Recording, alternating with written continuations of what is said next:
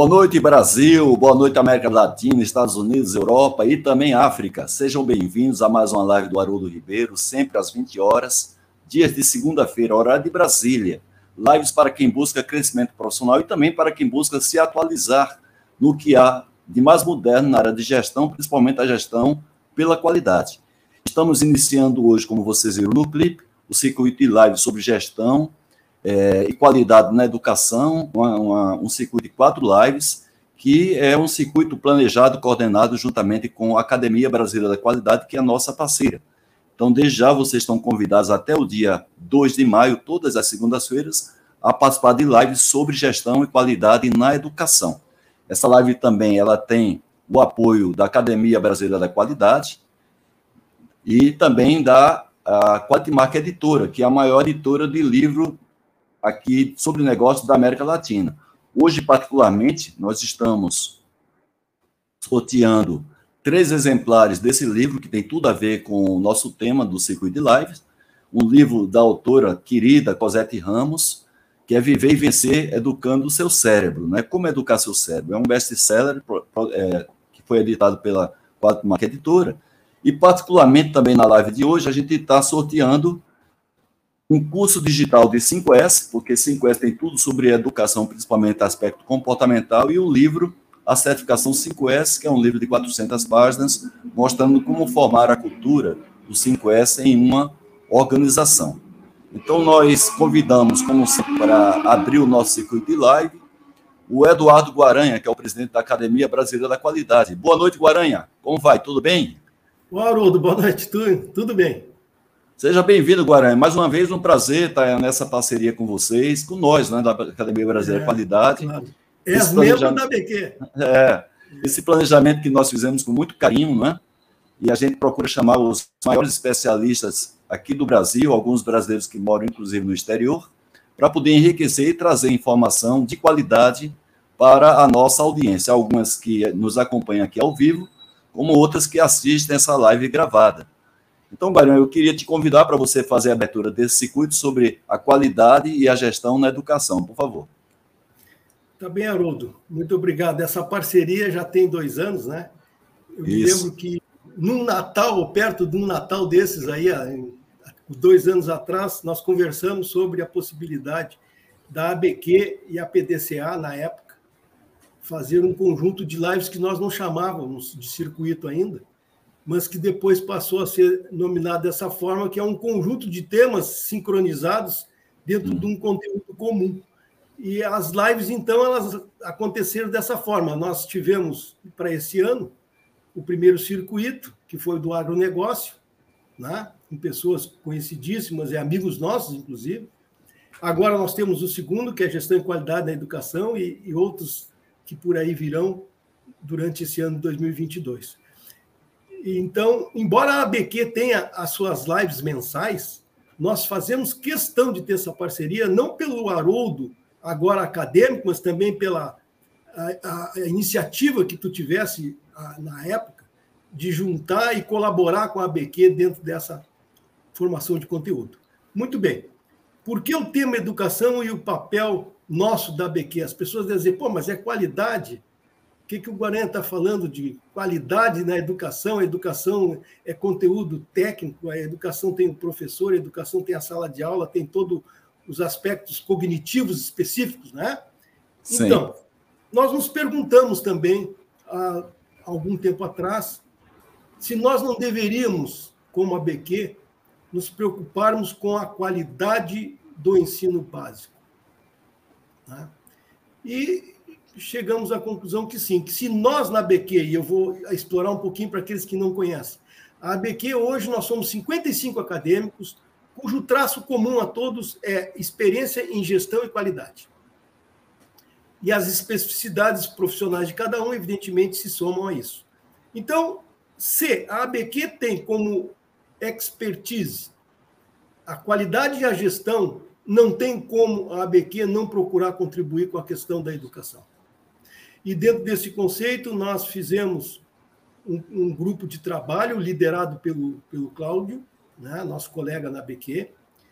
Convidamos pessoas e instituições externas e passamos a discutir os aspectos da educação no Brasil no momento de hoje, como buscar solução e como a ABQ poderia contribuir para que isso deslanchasse de vez. Que a gente sempre fala na potencialidade da educação e ela já passa a ser hoje um problema que eu percebo que há uma preocupação, um nível de consciência muito maior pós-pandemia de que a qualidade na educação é fundamental. Isso é muito bom. Então, esse grupo de trabalho, liderado pelo Cláudio, buscou construir dois documentos. O primeiro é o posicionamento da ABQ em relação à educação e as propostas que a ABQ pode, em termos de qualidade de gestão, alavancar. E o outro, ainda em construção, mas já em fase final, é como a ABQ e os empresários podem juntos identificar pontos comuns nessa alavancagem, uma vez que a educação é fundamental à produtividade, à qualidade, à inovação e principalmente aos aspectos de bem-estar social de cada um e, e, e, condição de vida. Então, é dentro desse conceito que nós nos envolvemos com relação à educação. Aprimoramento da gestão, buscar as escolas, buscar as secretarias. É um trabalho que não termina num ano, não termina em dois, mas é um trabalho, sim, que a ABQ deve dar continuidade e amadurecer também o seu entendimento e a sua capacidade de contribuir.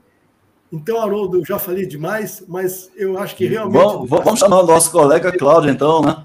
A gente tá citou certo. tanto o Cláudio aqui, não é? Podemos chamar é. o Cláudio, então, né, Guarani? Vamos ver se o Cláudio ah. já está falando com a gente do lugar que tem a melhor temperatura do Brasil, né? A região da Grande Belo Horizonte. Olá, Cláudio. Boa noite, tudo bem? Salve. Salve, bem-vindo, Cláudio. Eduardo, dê as boas-vindas ao nosso colega Cláudio, e, e até porque ele está sendo convidado para iniciar, abrir esse circuito sobre a gestão na educação. Por favor, Eduardo. Bom, o Cláudio é pessoa da casa, como se diz, né? E é uma pessoa, eu agora vou fazer um elogio assim, é uma pessoa que não enxerga o problema, ele vai atrás da solução. Né? Então, isso é uma característica marcante. Com todo o conhecimento que o Cláudio tem, ele não é um queixoso, né? por conhecer tanto os problemas não resolvidos, mas ele é um proativo e sempre está ali. Dá para fazer isso, quem sabe é isso, essa alternativa. E isso é muito bom. Então, Cláudio, seja muito bem-vindo. É uma satisfação nós da BQ termos a ti como nosso colega e que seja uma excelente live para todos. Muito bem, Haroldo. Legal, viu, Guarani? Eu agradeço a você, a, mais uma vez, fazer a abertura desse circuito de lives. Você que vai estar nos acompanhando, né? porque esses convidados fizeram parte da sua indicação, você facilitando também o contato.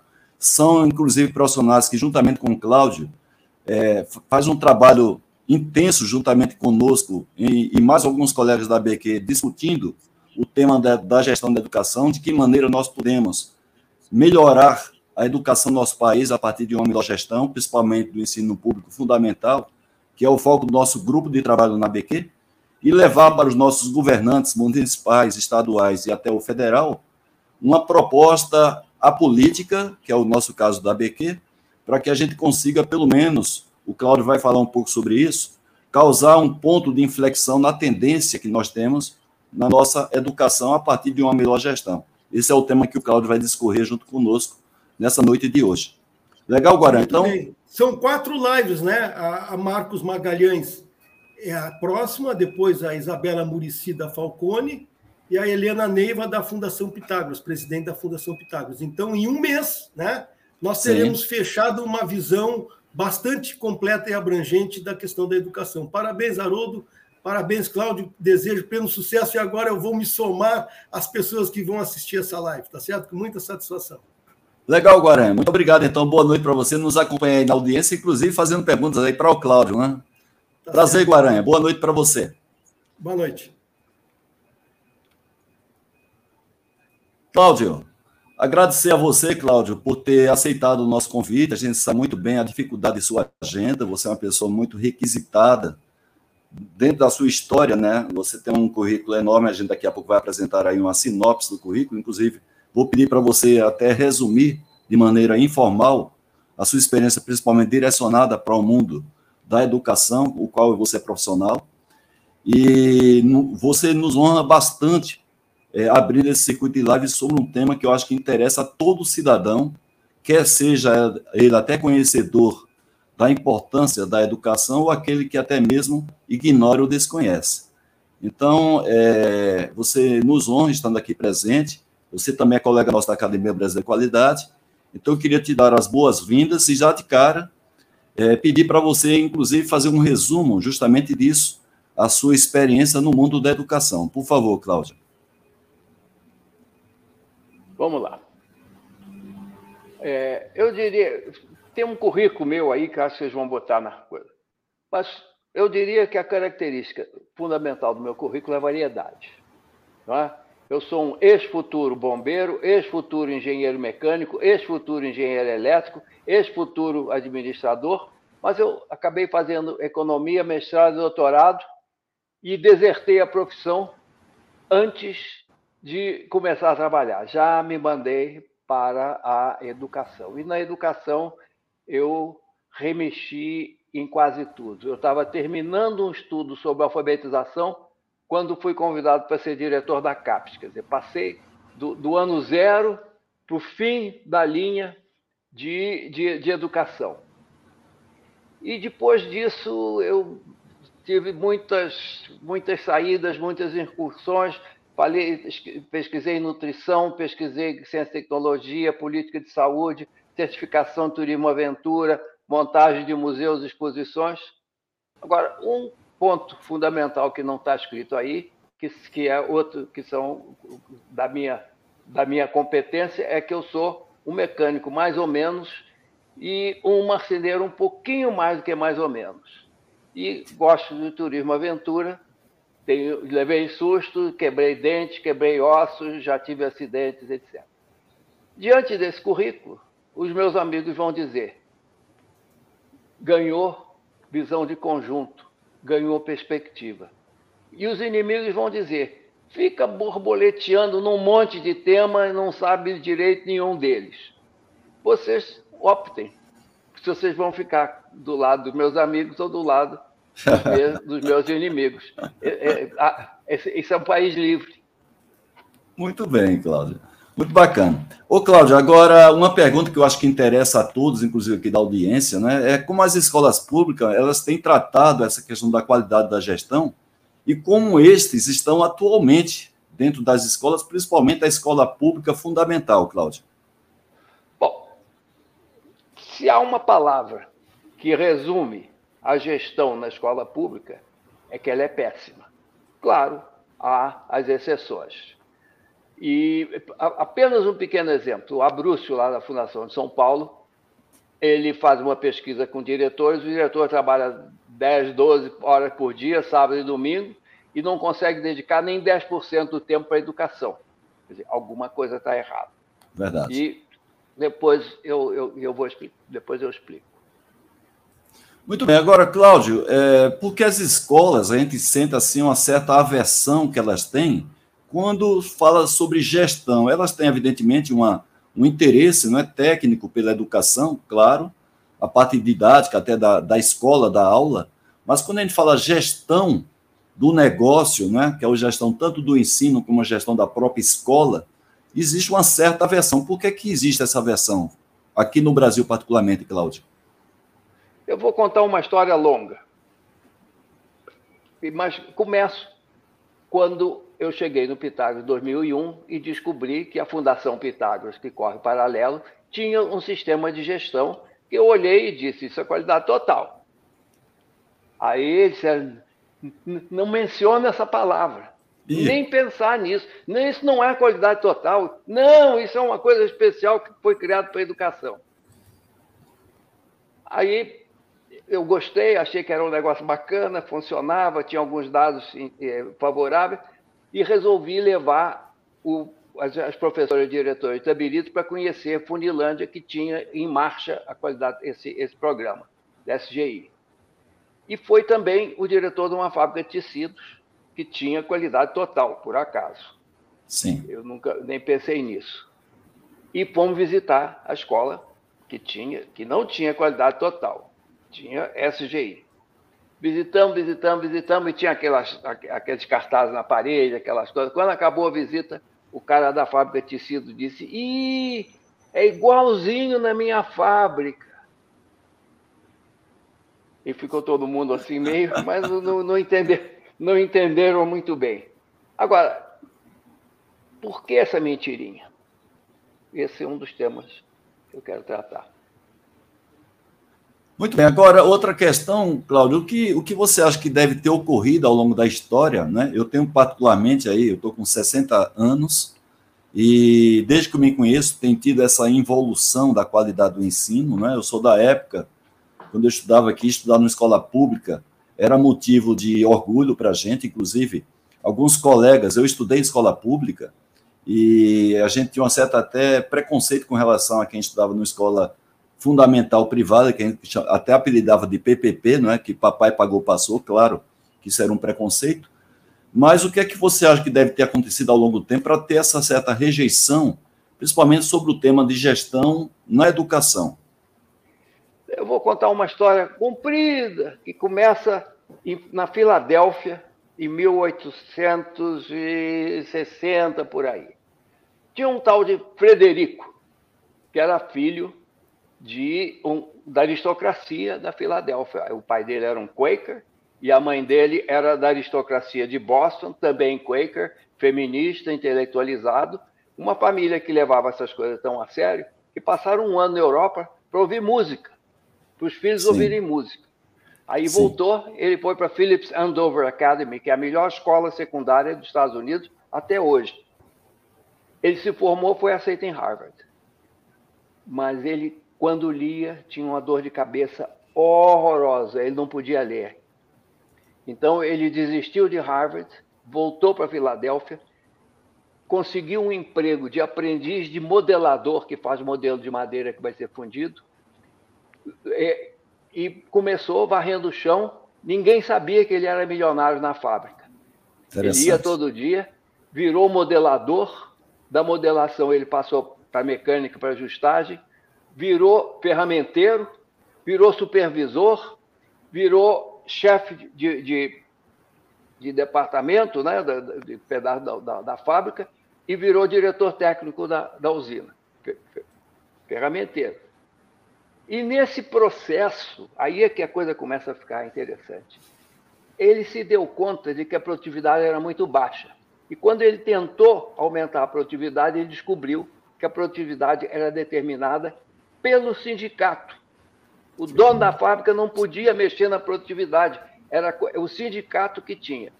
E ele Sim. brigou, brigou bravo, e, mas aí ele disse, aí ele disse é, não, a única, não, não dá, não dá. E aí, mas enfrentou e ganhou a parada. Quer dizer, ele derrotou o sindicato da fábrica dele e como ele, essas alturas já era, já era uma pessoa famosa, ele derrotou os sindicatos e daí para frente não houve mais essa tentativa do sindicato de determinar a produtividade de cada operário em cada posição na fábrica. Isso foi uma derrota tremenda para os sindicalistas, uma grande vitória para a produtividade, mas nunca os sindicalistas perdoaram isso. E a memória deles é longa. Isso vem até hoje. Dizer, então, esse camarada, o, o, o, eu chamei de Frederico, muitos de vocês já terão adivinhado quem, de, de, quem eu estou falando. Era o Frederick Winslow Taylor, sim. do Taylorismo. Sim, Mudou sim. o mundo. Claro. Mudou o mundo.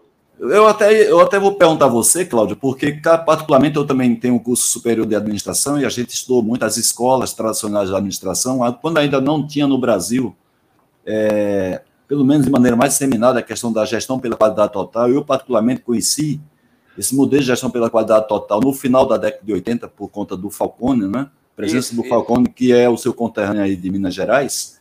E que inspirou e, o Pitágoras. Isso, exatamente, isso. E, e, a escola tradicional falava muito do Taylor, né? Inclusive, é. a Ford, a Ford é, é, resultado desse trabalho do Taylor, né? Do Taylorismo, eu queria saber duas é. coisas, você por curiosidade. Primeiro, hoje em dia, os conceitos, a filosofia do Taylor, elas são aplicáveis? E no segundo, a segunda pergunta, elas são aplicáveis ainda na gestão da educação, na sua opinião? Em tudo. Mas deixa eu, deixa eu voltar um pedacinho atrás que eu não falei. O Taylor, quando já estava velhinho, foi fazer um depoimento ao Congresso americano.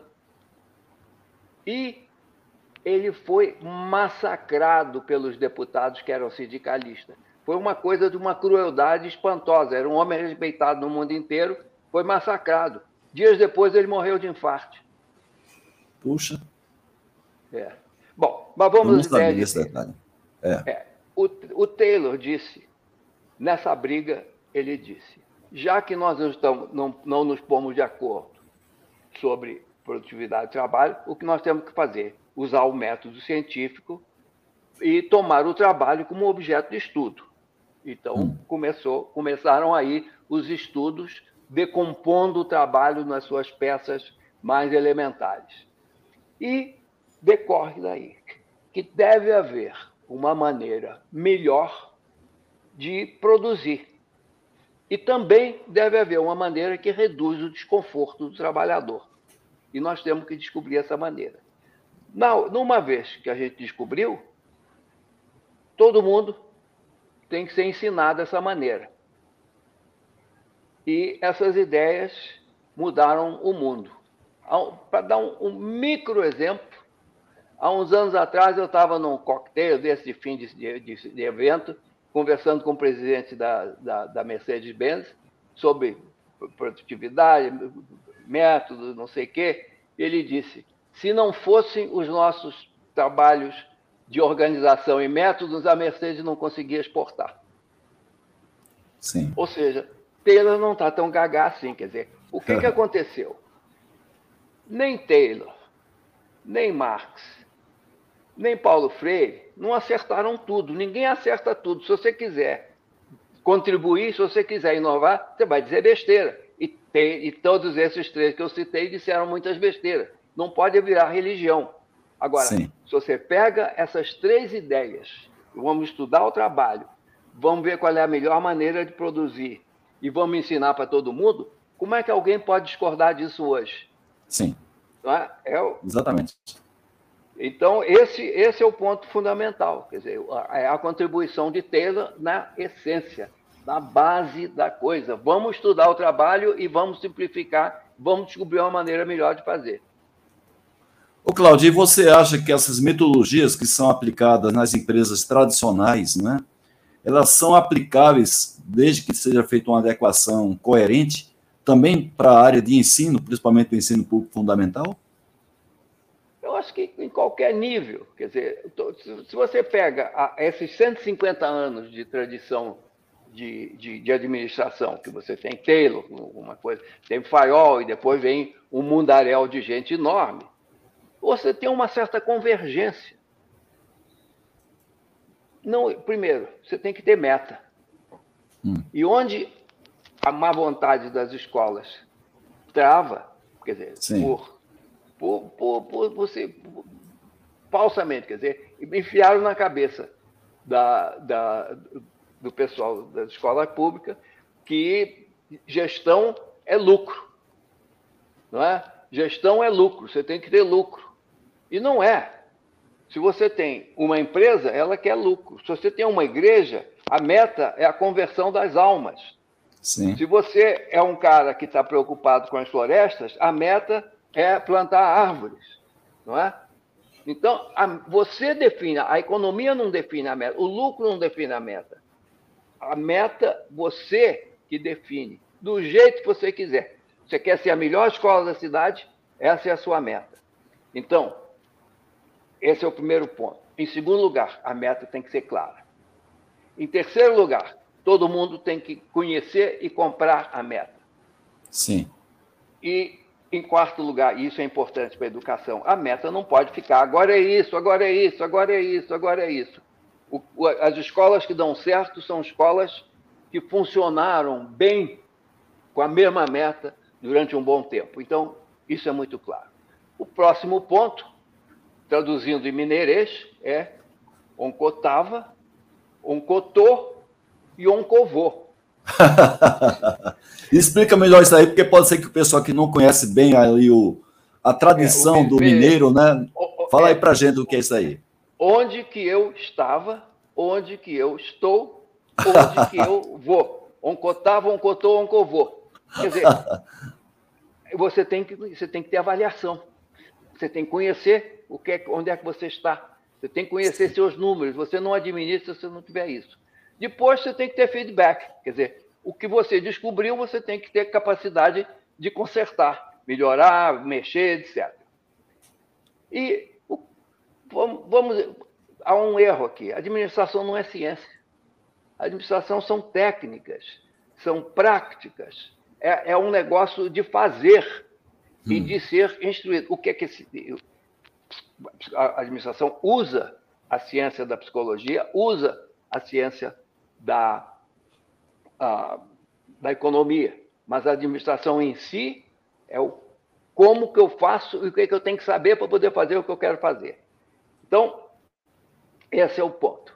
Agora, o que, que aconteceu depois dessa novela toda, é? do, do, do, dessa visão sindicalista? Porque é interessante que você vê até hoje, toda vez que fala em Taylor, fala em tempos modernos, fala em Taylorismo, fala de uma coisa que é absolutamente fora de propósito. É? Além disso, Taylor estava escrevendo em meados do século XIX. Não, muita coisa não é bem assim. Mudou e, e, da mesma forma que Marx, da mesma forma que Paulo Freire. Quer dizer, Paulo Sim. Freire não, não, diria outra coisa se ele vivesse no tempo da internet e do ensino adaptativo. Sim, é, então, seguramente. É, agora, a aceitação é maior. Nós temos um hum. grau bem mais avançado de, de aceitação da, da, da, da qualidade total. Quer dizer, o Pitágoras tem muitas centenas de escolas fizeram. Aliás, não é Pitágoras, é a Fundação Pitágoras, que é bem diferente sim. do ponto sim, de vista. Então, cada um faz uma coisa. Para dar um exemplo, as duas cidades de porte médio que estavam no nível mais alto da educação brasileira, Sorocaba e São José dos Campos, ambas têm o sistema do Pitágoras. E uhum. muitas centenas de outras. Quer dizer, o, o, o Marcos Magalhães está fazendo um, um, um, carnaval por aí, já não sei quantos, 20, não sei quantos estados. 22 o, estados. Ele vai estar aqui presente, viu, Cláudio, na próxima é. segunda-feira. Marcos Magalhães, é, pernambucano. É, é, o Falcone, de uma forma ou de outra, faz isso, e, o, e, a, e a distensão lá dentro do Falcone que é do outro sócio dele, da Áquila, também faz isso. Quer dizer, Sim. A, e, e, nós vimos um outro grupo que estava fazendo, quer dizer, a coisa se dissemina. Ok, já começam a pipocar aqui as perguntas. O Cardoso, que é um ex-executivo da Ródia, ele faz essa colocação com relação ao ensino integral, né? pelo menos de 6 aos 17 anos, como acontece na Alemanha. Ele complementa aqui com relação até a questão do, da remuneração dos professores lá, que efetivamente ganham bem mais do que a, a gente, mas ele coloca aqui que dinheiro aqui para o país na educação não tem sido o problema. A questão é a gestão desse dinheiro que talvez esteja complicado. Aí ah, são duas perguntas aí para você, Cláudio. Com relação a você, você defende o ensino integral. O Marcos vai estar falando com a gente, a gente aqui sobre isso. Ele tem discutido conosco na academia qual é a experiência dele do ICE com relação ao ensino integral e com relação a essa questão da gestão dos recursos que hoje tem é, a área da educação, tanto o Ministério como as secretarias estaduais e municipais. Vamos lá, perguntas boas. Em primeiro lugar, o que, que a gente sabe? Que o tempo integral oferece um potencial de ganho dos alunos. Agora, passar de quatro para oito horas não é uma condição, nem às vezes nem é necessária. Você pode ter boa escola com quatro horas. E o que, que acontece? Você pega os brisolões, você pega uma série de, de um conjunto de tentativas de tempo integral em que o aproveitamento dos alunos foi rigorosamente o mesmo das outras escolas. Você gastou uma fortuna e não conseguiu nada. Ou seja, esse é o primeiro passo. Se você não fizer os outros, você está jogando dinheiro pelo ralo. Pode ser que tenha uma função social de tirar da rua, não aprontar, etc. Mas como educação, zero impacto. Muito do que se fez. Agora, o que está fazendo o Marco Magalhães né, começou com o ginásio pernambucano, o que está sendo feito em, em, vários outros lugares que levam a sério isso, Sim. funciona, é um, é um passo à frente, sem dúvida. Dinheiro. A educação, a educação brasileira poderia se beneficiar de muito mais recurso. Agora, do jeito que ela está gastando, hum. é difícil justificar mais recursos. Quer dizer, nos últimos 10 anos, o gasto per capita no ensino médio triplicou. E a matrícula estagnou e a qualidade estagnou. Quer dizer, jogar dinheiro no problema é pouco. Sim. Ou gasta bem, ou tem Sim. outras coisas melhores para gastar. Não é? O MEC gasta muito, em geral gasta mal, gasta um dinheiro enorme nas universidades, mas simplesmente bombardear a escola com mais dinheiro, o que a gente sabe é que não adianta. E, tá. e, os números são muito. Dá um outro exemplo. É, o, o, o Amapá é o segundo maior gasto per capita e o penúltimo em matemática. Sim. A correlação entre gasto não, não tem. do Estado e o resultado no, no, na prova Brasil é zero. Sim. É zero. Estados Sim. como Minas Gerais têm um desempenho bem razoável e gastam pouco. Sim. E, e no tempo que Minas Gerais era o primeiro, gastava abaixo da média brasileira. Quer dizer, Sim. não adianta botar mais dinheiro sem garantir que ele seja bem usado.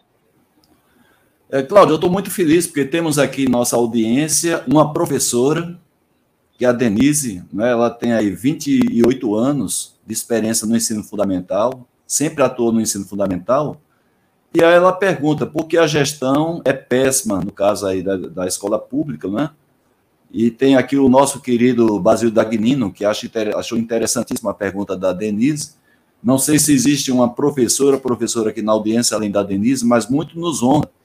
A Denise representando uma classe que a gente tem muito o que, vamos dizer assim, agradecer, não é? Por toda a dedicação, a gente sabe muito bem a luta que tem um professor, um professor de escola pública hoje, dedicado, eu falo aquele professor dedicado para fazer cumprir a sua missão de educar, de é, transmitir ensinamentos para os alunos, principalmente na escola pública, em vista das limitações que nós temos. Eu estou sempre falando, Cláudio, aquele professor que abraça a causa, né, de ser professor, que trata isso até como como sendo uma missão. Então, por que é que a gestão na escola pública ela é péssima? É função somente dos governantes ou existe alguma coisa além dos governantes? há muitos fatores. Deixa eu me concentrar em dois. Um foi essa novelinha que eu tentei fazer do Taylor. Quer dizer, os sindicatos são profundamente irritados com tudo que tem a ver com gestão, com eficiência, com gestão, etc.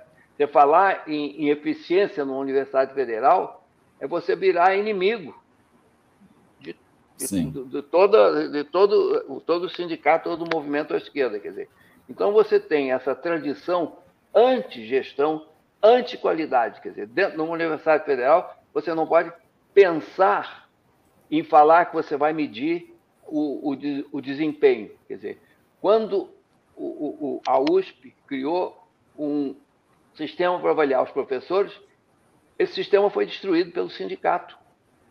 Durou pouco.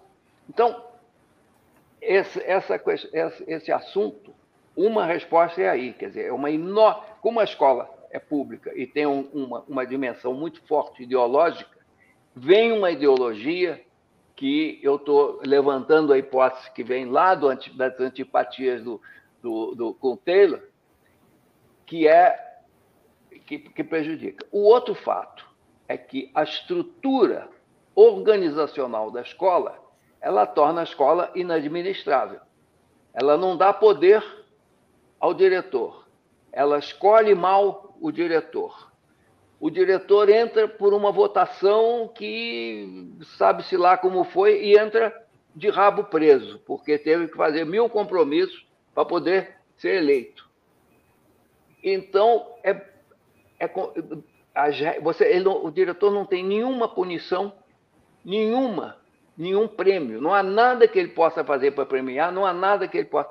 Ele não pode tirar o professor. O professor ruim, todos os alunos que passaram por ele estão condenados a aprender menos ou não aprender quase nada. E, no entanto, ele não pode tirar, quer dizer, ele não tem armas. A única arma do professor é o encanto, do, do diretor, é o encanto, é a sedução. Quer dizer, você não pode depender disso para administrar uma coisa. Ele não tem orçamento, ele não põe gente, ele não tira gente. Quer dizer, uma quitanda não sobreviveria dois meses com um sistema de, de com um sistema que tem uma escola pública. Não fecha, porque Sim. não fecha, porque faça certo ou faça errado, continua. Sim. Mas nenhuma empresa privada sobreviveria três meses com a gestão que tem uma escola. E não é por culpa das pessoas que estão lá. O sistema está profundamente errado. Sim. A, a, a própria, a, as próprias regras dos professores, a leniência quanto ao absenteísmo e, e, e por aí afora. Sim. E, nós, temos, é, nós temos discutido muito isso na, no grupo nosso da academia, né? Tem, tem muita coisa para contar aqui, que infelizmente o tempo da live não permite. Agora, Cláudio, quem é que nasceu primeiro, o ovo ou a galinha? Né? A pergunta do Mosquinha aqui tem um pouco disso. O Mosquinha é um profissional oriundo da Petrobras. ele coloca: educação é reflexo da sociedade brasileira ou é o contrário? Né? A sociedade brasileira é reflexo da educação? Deixa eu dar uma resposta meio de PSD mineiro. são, são dois Brasis. Sim. Tem o Brasil novo e tem o Brasil velho. A escola pública, na maior parte dos casos, na maior parte dos estados, ela reflete o Brasil velho. Agora, as escolas privadas que pegam pessoas, pais mais educados, e num grau muito maior, mas não perfeito, hein? porque o nosso novo é novo, mas não é novíssimo, não é? Quer dizer, Sim. votos em rebos, mas essa reflete. Agora, você pega um doutorado brasileiro, o Brasil tem uma, talvez umas duas centenas de doutorados de padrão internacional. É, é o Brasil Sim. novo. Sim. Então, dependendo de quem, de, de, de, sob que julgo simbólico está a escola, ela está condenada ou não, ela está no Brasil velho ou ela está no Brasil novo. Muita escola pública de estados que tem um, um nível de desenvolvimento socioeconômico, político, etc., maior, estão no Brasil novo. Quer dizer, mesmo o Estado, quer dizer, toma, toma Teresina. Sim. Teresina tem, a, a, a, Teresina tem o melhor sistema de ensino de qualquer capital do Brasil. Toma Sobral, Sim. que é um exemplo. Sim. Sobral no Ceará, né? Todo. Tem razão. Ceará, é. Quer dizer, então, e, e, muitos outros. Eu estou falando esse exatamente porque são mais conhecidos, a gente não precisa explicar muito. É Pernambuco, então, né? O estado, o estado de Pernambuco é. também tem excelentes resultados na escola pública em Pernambuco, não é, Cláudio? No, no médio, no básico não é tão bom. O Ceará, Sim. que é bom no básico, não é tão bom no médio. Quer Sim. dizer, então é, é, você tem esse jogo Brasil novo, Brasil velho, que, que, que hora domina um, hora domina outro. E que tem muita coisa a ver com a geografia, mas não tudo. Se tivesse tudo a ver com a geografia, Sobral nunca despontaria e nem Teresina. Não é? E, e Tocantins Sim. não teria passado na frente do estado do Rio de Janeiro. Sim, perfeito. É, a, gente, é a, gente vai, a gente vai ter a presença aqui do nosso colega, o Marcos Magalhães, que vai é. discorrer é. muito sobre isso aí, a partir do trabalho que isso, o ICE, que isso, é o isso, instituto é. dele, faz, junto com as secretarias estaduais e municipais, próxima segunda-feira. Agora, o nosso colega da academia, o URAS, ele fala da quantidade imensa que existe aqui no Brasil, tanto de analfabetos como aqueles alfabetizados, mas que são analfabetos funcionais, é grande. E o que poderia ser feito para melhorar essa qualidade do ensino, que gera essa quantidade imensa de analfabetos funcionais, além de não ter espaço para alfabetizar pelo menos o básico as pessoas. E ele fala aqui a questão do Mobral, para quem não conhece, o Mobral é muito da nossa época de infância, nossa da nossa época de infância, é. da nossa geração que é um movimento brasileiro de alfabetização, né, que teve um grande sucesso na época. na época do regime militar, principalmente, e eu queria que você comentasse essa, essa colocação do nosso colega Uras. Muito, muito boa pergunta. O primeiro, primeiro consideração é, se nós estamos falando de jovem, tem que melhorar a qualidade. Eu acho que não há nenhuma discussão substancial aqui, substantiva sobre, sobre isso. Quer dizer, o jovem tem uma escola ruim, ele aprende pouco. Isso não, não, não, não há muito que se possa dizer, tem que melhorar a escola. Agora, quando nós estamos falando a partir de uma certa idade, nós há um critério muito forte, que é a disponibilidade emocional e intelectual para se beneficiar de um curso de alfabetização além da motivação. Então, o que, que a gente sabe? É que as pessoas se ajustam ao analfabetismo a partir de certa idade, veem qualquer tentativa de alfabetização como muito traumática emocionalmente e tem muita dificuldade para esse processo de você juntar som com garrancho, garrancho com som, que é alfabetização. Então, a experiência é que a partir da certa idade nós temos que dar oportunidade para todos que manifestam o interesse, que são muito poucos, aliás, Sim. mas não adianta perder tempo com isso. Para usar Sim. um termo meio chulo, quer dizer, burro velho não aprende. Sim. Eu, nós dois, eu, eu pelo menos sou velho, então eu não estou insultando ninguém. Você não, você está no meio do caminho. É, um pouco mais além do, da metade, né, Cláudio? Ô, Cláudio, a, a Denise, ela, ela gostou da sua resposta, não é? Mas ela faz uma pergunta aqui, já que a gente citou alguns estados, inclusive de referência, como Minas, São Paulo, Bahia, a gente também citou Pernambuco, e no caso do Ceará, particularmente a cidade de Sobral, que tem um trabalho muito contínuo com relação à qualidade do ensino público. Então, ela pergunta se isso aí não seria a realidade diferente desses estados, ou é uma questão realmente de gestão. E ela coloca aqui também um pouquinho na continuidade, dizendo que Sobral ela conseguiu envolver os pais, né? O, a gente vai ter aqui um pouco de depoimento mais do próprio Marcos Magalhães, mas é, é, ela acha que esse envolvimento dos pais foi fundamental para melhorar a qualidade do ensino público lá em Sobral, cidade lá do interior do Ceará. Vamos lá. Não há uma solução que vai fazer a escola melhorar. O que faz a escola melhorar é um conjunto mínimo de soluções. Quer dizer, que você faz isso, faz isso, faz isso, faz umas três ou quatro coisas e aí embarca. Um ponto fundamental, fundamental, e que ela mencionou, é continuidade. Não é possível fazer uma grande reforma em quatro anos. Quer dizer, pelo menos duas gestões para fazer a diferença. Então, o que, que acontece é que um faz, outro desfaz, um faz, outro desfaz, e o sistema não avança. Mas os, os, os casos de sucesso, Sobral é um caso extremo, porque tem décadas que estão tentando fazer a mesma coisa, mas o caso de Minas é interessante. Minas foram duas gestões com a, mesmo, com a mesma ênfase em educação, Minas passou de décimo para o primeiro no intervalo de oito anos. E depois relaxaram um pouco, deu uma caída, mas não, não caiu tanto assim. Quer dizer, a queda não foi tão grande. Então, continuidade é muito importante.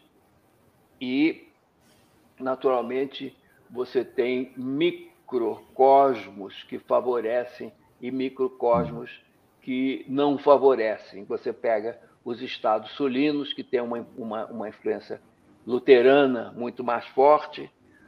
É, nessas, nesses lugares de influência luterana forte, você tende a ter uma educação muito melhor, porque faz parte da tradição religiosa. Você tem que ler a Bíblia, não é? Sim, um, no, a, a, você uma coisa que pouca gente sabe. Existia um Ministério da Educação luterano, privado, independente, no Brasil, que cuidava da educação é, cuidava da educação no Rio Grande do Sul, em Santa Catarina, no Paraná e no Espírito Santo, dos, dos Sim. alemães. Sim. E quando veio a guerra, 5 mil professores tiveram que ser dispensados porque eles não falavam português. Sim, interessante. É. Então, esse, esse, é o microcosmo Quer dizer, alguns lugares, alguma, os italianos do norte são muito mais educados. E, e mesmo no, no, nesse Brasilzão meio caboclo, você tem, você tem Teresina, quer dizer, quem que podia imaginar que a melhor capital do Brasil em educação básica ia ser Teresina? Verdade. Educação Sim. fundamental, não não, e você falou aí de Teresina, no Piauí, para quem não sabe, né, é o estado mais pobre do Brasil, em termos de PIB, é o Piauí. E tem resultados muito bons na qualidade é, do ensino aí, público lá. Né? É, e, aí, e aí você pergunta, por quê?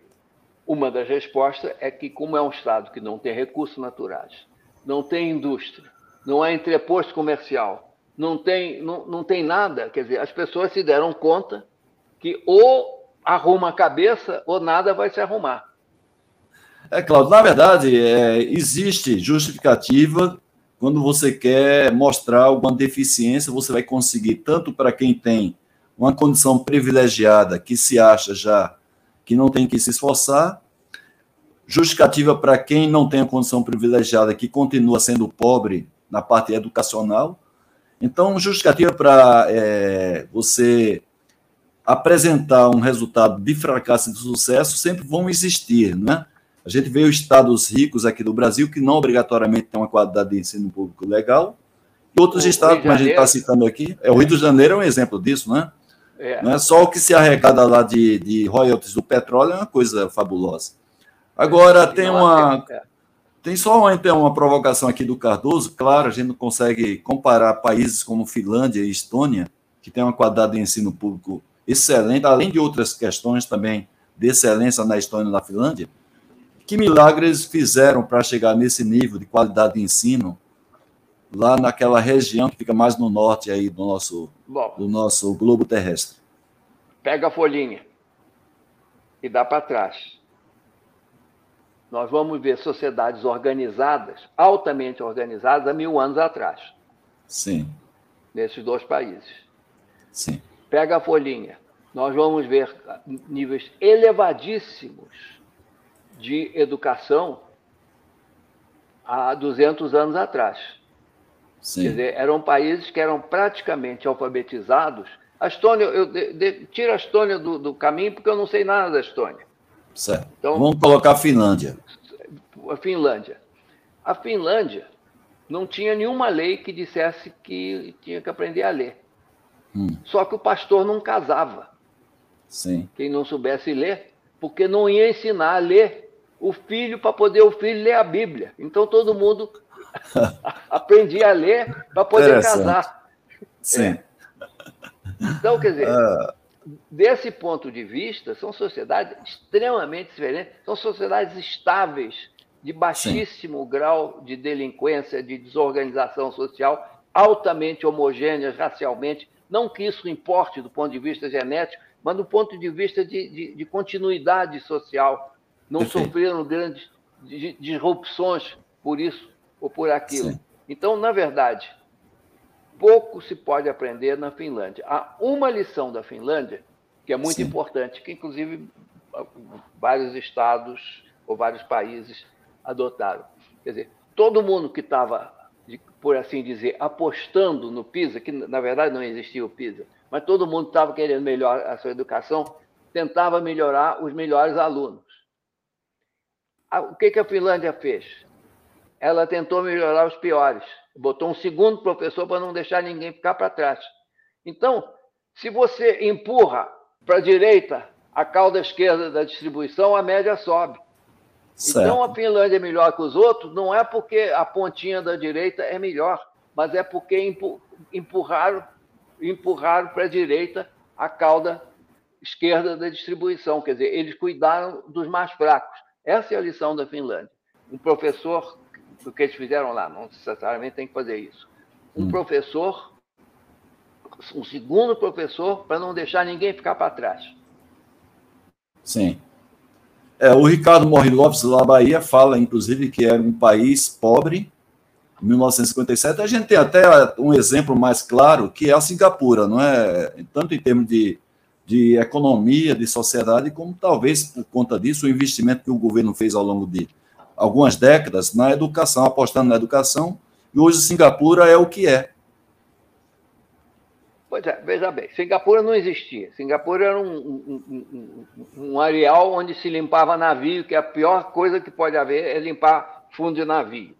Então, Sim. na verdade, Singapura é uma extensão da China, porque mais de Sim. metade dos habitantes são extensões da China, que é um país que tem uma tradição cultural muito longa. Outra, me, lembra, me relembra aí a primeira parte da pergunta que eu queria responder também. Não, é, na verdade a pergunta veio lá de trás com relação à Finlândia. É. Eu só peguei carona aqui a também Finlândia. justificando uma coisa mais nova, porque o, o, o Ricardo Morilovski falou que é. até a década ah, de 50 não. a Finlândia era um país pobre, não é? Era, apesar de ter a, é. apesar pobre. de ter uma sociedade homogeneizada, não é? Diferenciada em termos de, de, cultura. Mas não passa, mas ninguém, ninguém era organizada, era altamente Sim. educada ninguém passava fome, você tinha. O que você não tinha era a fartura do consumo. Sim. Você, uma Suíça. Os suíços, Sim. há 150 anos, eram muito pobres. Agora, Sim. a Suíça nunca deixou de ter grandes cientistas. Sim. A Suíça nunca deixou de ter grandes cientistas. E era um país muito pobre. Agora, tudo arrumadinho, tudo certinho, um nível bom de educação, uma sociedade organizada, um sistema legal extremamente bem sucedido do ponto de vista de legitimidade. Tá. Então, Cláudia. essa renda per capita é ilusória.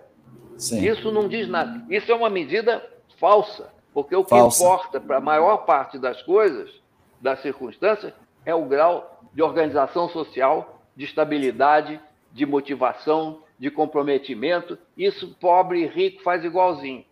Ou seja, a gestão, na verdade, a gente pode resumir em uma palavra que seria a gestão. Não é gestão da, do negócio, da coisa pública, né? e de diversas instituições. O Mahomed, que é também nosso colega da academia, ele coloca aqui que o Brasil tem privilegiado, pelo menos o governo federal, estadual, educação superior. Nesses novos tempos que existe mais habilidade soft, como corrigir esse rumo errático que, segundo ele, teve o nosso governo, em dar prioridade, principalmente, na qualidade do ensino público superior? Bom, vamos, vamos acertar aqui os termos. O ensino básico, ou seja, o fundamental e o médio, é assunto de Estado e município. O governo federal, o MEC, ele cuida das universidades. Quer dizer, então você não, dentro dessa divisão, você não pode propriamente dizer que o, o, o MEC está desfinanciando o ensino básico, porque não é, não é o papel dele. Sim. Não é o papel dele. Ele, ele dá um, um dinheirinho, etc., devia dar com mais inteligência. Mas não é isso. O que a gente. O que houve foi uma prioridade muito grande. Antes de você alfabetizar todo mundo, antes de botar todo mundo na escola, de desenvolver uma rede de universidades federais. Isso correspondia a uma percepção dos anos 60, que você tem que criar lideranças, e essas lideranças vão mudar o país. Discutir se essa tese é boa ou ruim, eu, eu acho que a gente não vai dar conta no tempo que tem. Mas o fato é certo. é que isso não veio gratuitamente. Veio de uma percepção de que você tem que. E daí a ideia de botar uma universidade federal em cada estado.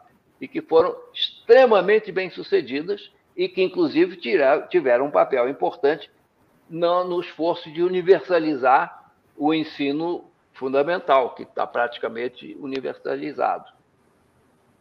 Ok, então, o, foi, ficou bem claro aí, Cláudio. O Dagny ele faz uma pergunta aqui, e eu gostaria de enfatizar o final da pergunta dele, que é a questão de capacitar os professores no uso de TI. Né? Os professores, na sua opinião, Cláudio, estão abertos, pelo menos na maioria, a usar essas técnicas mais avançadas que são disponibilizadas hoje, ainda estão presos no método antigo, até para ter a sua zona de conforto garantida?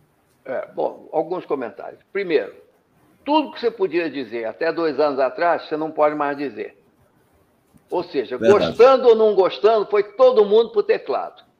Sim. Odiando, xingando a mãe, mas foi todo mundo para o teclado. Quer dizer, houve uma mudança radical. Agora, TI é um meio de você ensinar de uma forma melhor. TI não é pedagogia, TI não é ensino, TI não é conteúdo. É uma forma Sim. de transmitir, é uma, é, uma, é uma tecnologia que permite algumas pedagogias que seriam impossíveis sem ela. Por exemplo, a aula invertida. Sim. Como é que você vai fazer uma aula invertida se você não tem YouTube? Ou o equivalente. Sim. Sim. Quer dizer, então, ela permite, ela abre o potencial, mas durante anos e anos e anos e anos, a tentativa de empurrar TI goela abaixo das escolas foi um fracasso retumbante, porque não, a, a TI vinha sozinha, vinha despida, vinha nua, não era uma pedagogia, era simplesmente máquina e, e, e, e brincadeira, e, coisinha. E, além disso, você tem, sociologicamente, uma rejeição muito grande, ou tinha uma rejeição muito grande aos computadores e essa coisa toda por parte dos professores, principalmente, ou pelo menos em boa medida, porque tinham medo dos alunos que têm mais facilidade para aprender. Ok, temos duas perguntas aqui. nós já estamos chegando no final da nossa live. Vou dizer para você, né, Cláudio? Passa rápido aqui, porque a nossa audiência é qualificada. É. Fazem perguntas, eh, eles fazem perguntas inteligentes, né, que merecem até uma resposta um pouco mais aprofundada. Mas eu não queria deixar de passar a pergunta aqui do João Vieira, ele é professor lá do Senai em Altamira, uma cidade que fica a 700 quilômetros de Belém do Pará, talvez seja o maior município do Brasil em termos de, de dimensão, de tamanho.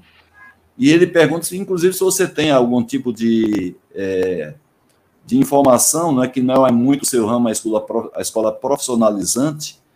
Não, pelo é... contrário. Pelo ah, contrário. Opa, é opa então, eu, então é cheguei na pessoa mais, certa. É a área que eu mais estudei durante a minha vida profissional. Então, chegamos à pessoa certa. Por favor, é. então, como é que você avalia a educação profissionalizante do Brasil, uma vez que ele é do Senai? É, vamos, vamos garantir que nós estamos falando os mesmos termos. Uma coisa é a educação técnica, que Sim. é uma, um, um, profissionalizante emendado com um acadêmico. Isso Sim. é um pesadelo só. Essa coisa, de, no mundo inteiro, é complicada. E no Brasil, é também muito complicado. Agora, vamos ver se a gente consegue melhorar um pouco. Mas não é isso. Se nós falamos de educação profissional, nós estamos falando de Senai, Senac. E ambos têm um padrão internacional. Quer dizer, quando eu estava no OIT, quando eu estava no Banco Mundial, é, inclusive uma vez eu assisti uma conferência de um, de um alemão que não, não me conhecia, não sabia de onde eu era, e que falou sobre o sistema alemão, tarará, tarará, tarará, e alguém perguntou, e onde que isso foi aplicado em, no, em países de desenvolvimento? O cara disse, no Senai. certo. Quer dizer, o, o Senai é a referência de terceiro mundo para educação profissional. E o Senac, um pouquinho mais irregular, mais atrevido, mais inovativo. O Senac, o Senai é muito conservador. Sim. O, e o Senac é mais variado, quer dizer, ele faz uma no cravo, uma na ferradura, umas coisas melhores, outras coisas piores, novidades interessantes, quer dizer, quando ninguém falava em computador, digamos, no início da década de 80, o Senac estava treinando milhares e milhares e milhares de pessoas para usar computador. Quer dizer, o Senac é mais leve, mas Sim. ele é mais inconstante. O Senai é Sim. é pesadão, mas é padrão Sim. internacional, claramente. Eu me, claramente. Eu me lembro uma vez que veio uma delegação, de, eu vi o relatório da delegação, a delegação do, da Tunísia, da Tunísia vieram visitar a escola de testes do Senai e voltaram dizendo que eles conheciam da França e que a do Senai era melhor. Sim. Agora então, também, não é, Cláudio? É.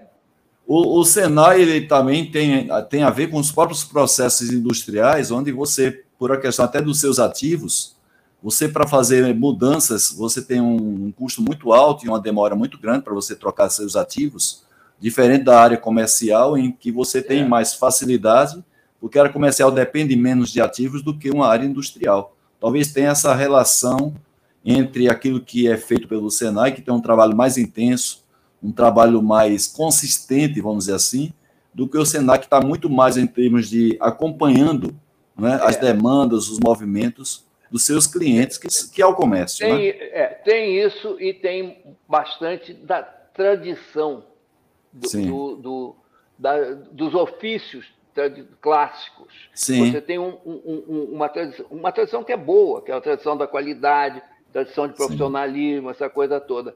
A o disciplina, é não é, Cláudio? A disciplina, a disciplina né? é. é. O Senai é muito mais é, é, nessa linha velha da indústria, né? do chão Sim. de fábrica. Isso. E é interessante que você pergunta, de onde vem a cultura do Senai? Hum. O, havia um, um, um, moço que morava a 50 quilômetros de Chaux-de-Fonds, que é a capital mundial das peças de, de, relógio, na Suíça. E o pai dele era comerciante de relógio. O pai dele foi representar o, o, a, os relógios suíços em Portugal e ele foi junto. E aí estudou em Portugal, aprendeu português. E depois foi, ele foi para o Tecnológico de Zurique, fez toda a parte prática, né? foi para o Tecnológico de Zurique, que é a quinta melhor escola de engenharia do mundo. E se formou. Quando a Poli, quando a Politécnica precisou de um professor de mecânica, nos anos, na década de 30, foi buscar esse cara que falava português.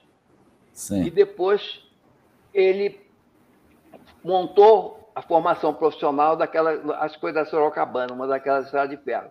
Quando foi criado o Senai em São Paulo, quem que vai montar o Senai? Um suíço chato, obsessivo, perfeccionista, absolutamente insuportável. Os filhos diziam que, que ele era inaguentável, que ele era chatíssimo. Ele era o suíço chato profissional. Esse foi o cara que fez o Senai. Então, marcou a instituição. Um cara, uma pessoa, num estado líder em indústria. Robert Mange. Muito bem. É, Cláudia, é o seguinte, tem perguntas aqui, eu queria só que não deixasse passar essa colocação que foi feita aqui. Um momentinho só, deixa eu consultar, que eu estava aqui colocando na tela. É...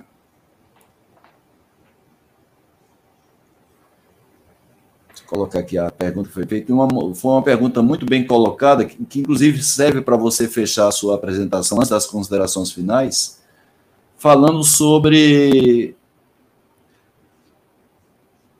Eu acho que vale a pena aqui.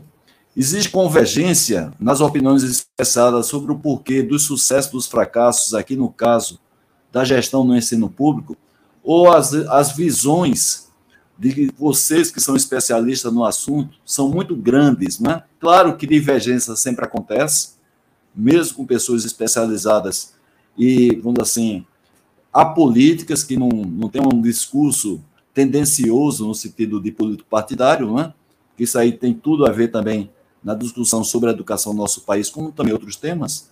Mas existe pelo menos assim pontos comuns na questão da gestão do ensino público principalmente fundamental, dos fatores de fracasso e fatores de sucesso, que pontos comuns são esses para a gente concluir a nossa abordagem? Vou contar um casinho. Bacana, casinho.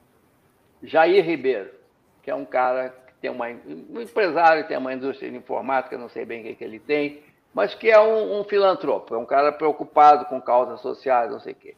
Quando foi nas vésperas da eleição que levou a Dilma à presidência, ele chamou dez pessoas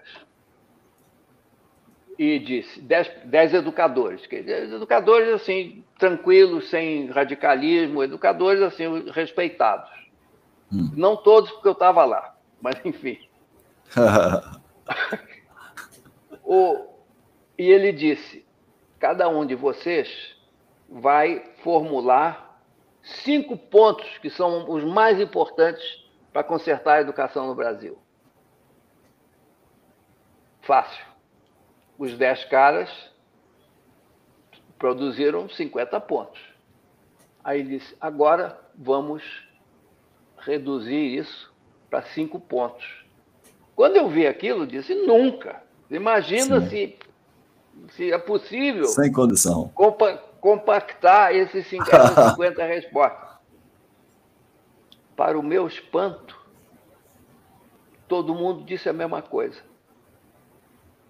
Ou seja, respondendo à pergunta, as pessoas que têm serenidade, as pessoas que se dedicam a entender a educação do Brasil e que têm preparo intelectual, preparo nas disciplinas que, que, que, que dizem a ver com isso, elas têm uma ideia muito clara e muito convergente a respeito do que, tem que fazer para consertar a educação no Brasil. Para mim, essa é uma notícia muito boa. Quer dizer, passou aquela coisa que um, um, um chuta para cá, outro cospe para lá, outro dá canelada não sei para onde. Nós estamos, aqueles que têm serenidade e conhecimento, estão muito convergentes. Muito bem, Cláudia, então vamos fazer o seguinte: são 21 horas e 6 minutos, passamos 6 minutos da nossa, é, do nosso compromisso, né? Em relação, eu gosto muito de ser pontual, mas eu acho que esse tema da educação ele merece esse espaço adicional. Eu peço já desde já desculpas a você e à nossa audiência por isso. Deixei de fazer aqui três ou quatro perguntas que também peço desculpas à nossa audiência, porque realmente o tempo não cabe. Eu não gosto de alongar muito esse tempo para respeitar tanto a audiência quanto o nosso convidado.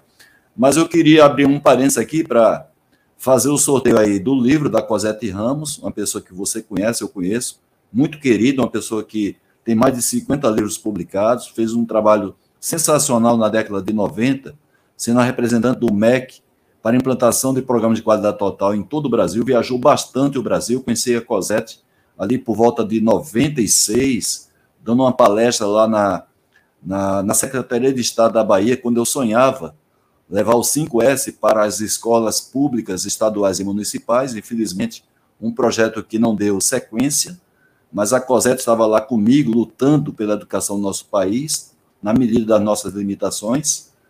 E nós vamos também sortear, em função até do nosso tema de hoje, um curso sobre 5S, um curso completo que você pode fazer, digital, e também um livro mais completo de 5S que tem no mercado, que é esse livro de 400 páginas, um best-seller sobre como formar a cultura do 5S em uma organização. Então, nós vamos aqui, eu vou tirar aqui do nosso compartilhamento para chamar aqui o nosso aplicativo, do próprio StreamYard. Deixa eu chamar aqui. E boa sorte para todos vocês. Vão ser cinco sorteios: três exemplares do livro da Cosette, um exemplar do livro de minha autoria e também um curso digital é, de de 5S, que você também vai selecionar. Um momentinho só, deixa eu trazer aqui.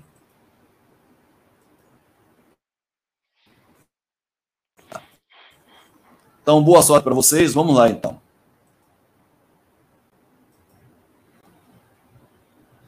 São os três exemplares do livro da Cosette Ramos sobre educação. Primeiro livro vai para meu amigo Anisberto Oliveira, do Rio de Janeiro se formou em engenharia mecânica junto comigo. Parabéns, Aniberto. Um abraço, viu, Anisberto, para você. Vamos ao segundo sorteado ou sorteada. Boa sorte para todos. Mais um livro da Cosette Ramos. O livro vai para o Rômulo Ricardo. Parabéns, Rômulo. Você vai mandar o seu endereço para pdca.terra.com.br. Esse exemplar vai para Renata Ribeiro, parabéns, Renata. Você também vai mandar o, o, o endereço para mim. Vamos sortear agora um curso digital sobre 5S que você vai escolher no site 5stpm.com.br. Alessandro Acossi, parabéns, um grande abraço, Alessandro, para você. E agora o livro é, Como Formar a Cultura do 5S na Empresa, Certificação 5S, livro de minha autoria vai para o Mahomed. Mahomed, parabéns para você. É um livro meu, né? então não é o livro da própria Quality Mark, você que é editor da Quality Mark, muito me honra ter você como parceiro. Então são vocês sorteados. Parabéns a vocês por ter sido sorteado e também obrigado por participar aqui da nossa live. Cláudio, eu queria é, primeiro agradecer mais uma vez a você pela sua cortesia, né, pela, por estar aqui nos presenteando com seu conhecimento vasto, adquirido ao longo dos anos, a sua formação e a sua experiência, inclusive dando aulas em países como França, Espanha e assim por diante, sendo meu colega da Academia Brasileira de Qualidade, fazendo esse trabalho em conjunto para a gente tentar melhorar na nossa limitação a gestão da educação no nosso país, é um trabalho que a gente pretende apresentar para as nossas autoridades, principalmente os presidenciáveis, a gente pretende apresentar esse projeto, esse ano, independente do partido político.